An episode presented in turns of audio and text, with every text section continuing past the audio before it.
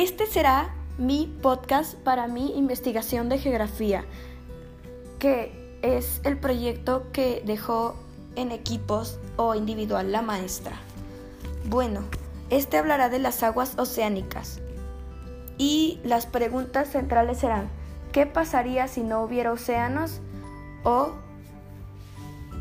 o si el océano se pudriese? Estas son, son las preguntas que estarán en la sección de ¿qué pasaría si? Muchas gracias por su atención. Espero que tengan una bonita tarde o día. Gracias.